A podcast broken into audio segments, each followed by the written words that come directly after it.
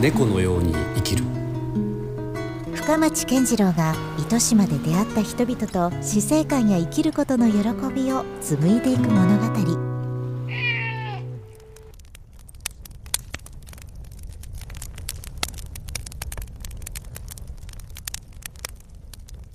さああの今日はですね実は雲村の拠点にちょっとお邪魔してで今日はねちょっと焚き火トークということで、はい。えーその雲村のまあ理事でもあるんですよね。そうですね。里島洋平さんとちょっと話をねしたいなと思います。よろしくお願いします。よろしくお願いします、はい。ね。前からちょっとね焚き火トークさせてくださいって話してたんですけど、はい。あの佐渡島さんはあれですもんね。その雲村に入ろうと思ったきっかけって何かあったんですか、いや福岡に移住しようと思ってうんて、うん。でい移住するんだったら糸島遊びにおいでよって言って、石川良樹っていう、うん。はい。もうすでに運村財団に関わってるメンバーに誘われて。ウェルビーイングの第一人者です。そうですね、うんうん。で、まあ、この今いるねこの焚き火場所うん。に、そこに来てね、うん。過ごしたらすごい気持ちいい場所で。それあでその時はもう移住は決めてた後ほぼほぼ決まってて物件探してる時でした。うん。まあうん。ちょっとその話も聞きたいんだけれども、あの佐渡島さんってほら全然本来は福岡には縁もゆかりもなかった人じゃないですか。かりもなかったです。でしかも、えー元はといえばその講談社の編集者として、うん。まあ、かなりそのもうメディアの中枢なんで、うん。本当はそういう人たちっていうのは基本全部東京がメインですもんねそう僕ももしもまだね、うん。サラリーマンだったらそうなったでしょうね。ですよね。それなんかこう天気っていうのはどういうふうに訪れたんですか、いやまあまず起業してて、うん。ね仕事のあり方全部僕が自由に決めれるっていう状態だから、うん。それもだからちょっと実はすごいことなんですよね。まあ、ある意味日本ではまだ誰もやっていなかった、まあ、クリエイターのエージェントというかうんいわゆる普通は大体こう出版社に紐づいてるんですよね大体本当作家の人たちはね。作家の人たちっていうのはね。うん。で編集者の人もまあ大体そこの社員だったりするじゃないですか。うん。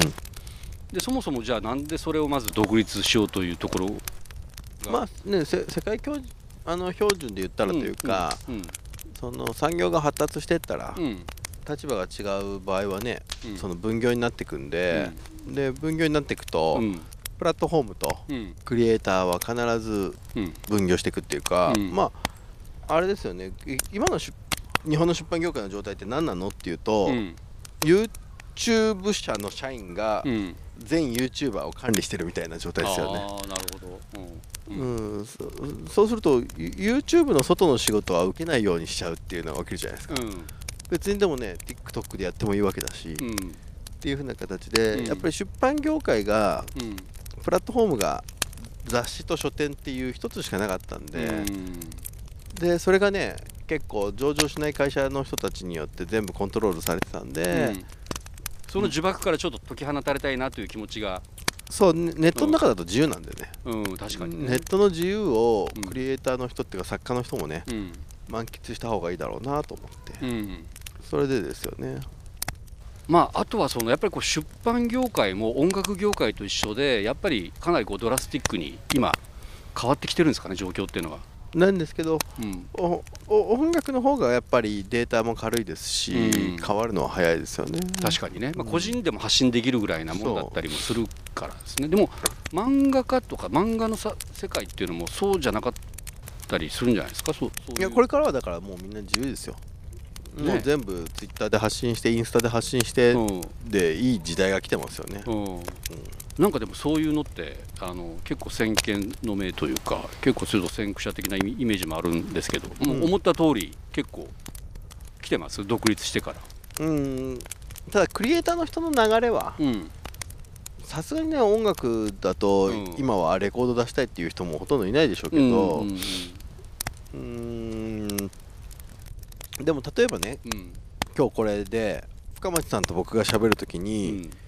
これ深町さんのやってるポッドキャストはい。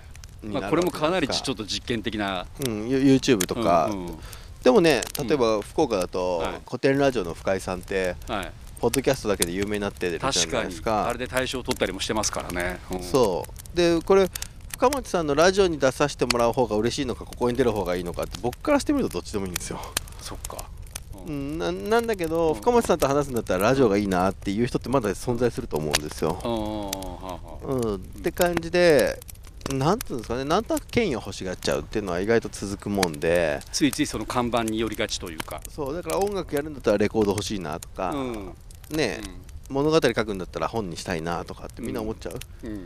うん、で、うん。ねなんか音楽だったらほらメジャーなレコード会社があったりして、で今まではそこを目指してたうん、のがだいぶでも構図的には変わってきてるんですよね。そうですね。だからなんかレコード会社にめ認められてメジャーになる、うん。そのなんだろうな「紅白」出る、うん。武道館行くとかみたいな感じでステップが用意されてたんですよ。うん。うん、それに対してねそのネットの中って、ね、ユーザーが5人10人100人1000人1万人うん。とかっていうので別にステップが明確にうん。ここ行ったみたいな感じじゃないんですよ。うん。でみんななんか仕事する上でもなんか小学校に入りました中学校に入りましたみたいな感じの、うん。なんかステップを欲しがりますよね、確かに。うん、ネットの中でそれなくて、うんただただ自分が毎日努力するうんっていうだけでア、マチュアとプロの境目もそうないですよね。ないですね、うん。はっきりとしたゲートがないんですよ。ないない。ううん。ゲートがない世界なんですよ。うんそっちの方がいいという考え方ですよね。僕は自由だし、うん。そそっちが中心になってますよね、うんうん、そっちが世界の中心になってるのに、うん。そのゲートのある世界にまだいたいかどうかっていうことだと思うんですよね。うん。どうなんですか？でもほら結構ブランドってあるじゃないですか、うん。その例えば漫画家であったら例えばこう「少年ジャンプ」で掲載されることが一つのこう今まではこう成功の、まあ、ルートというかねそういうのってもうなだいぶ崩れてきてるんですかそっちも、まあでもジャンプはねやっぱりまだ成功に近いし、うん。だからそれはそういうのって20年とかで入れ替わるんじゃないですか、うん。そして新しい側のブランドになるための努力をするかどうかとかね、うん、そっちの方が重要なんじゃないですか、ね、なるほど。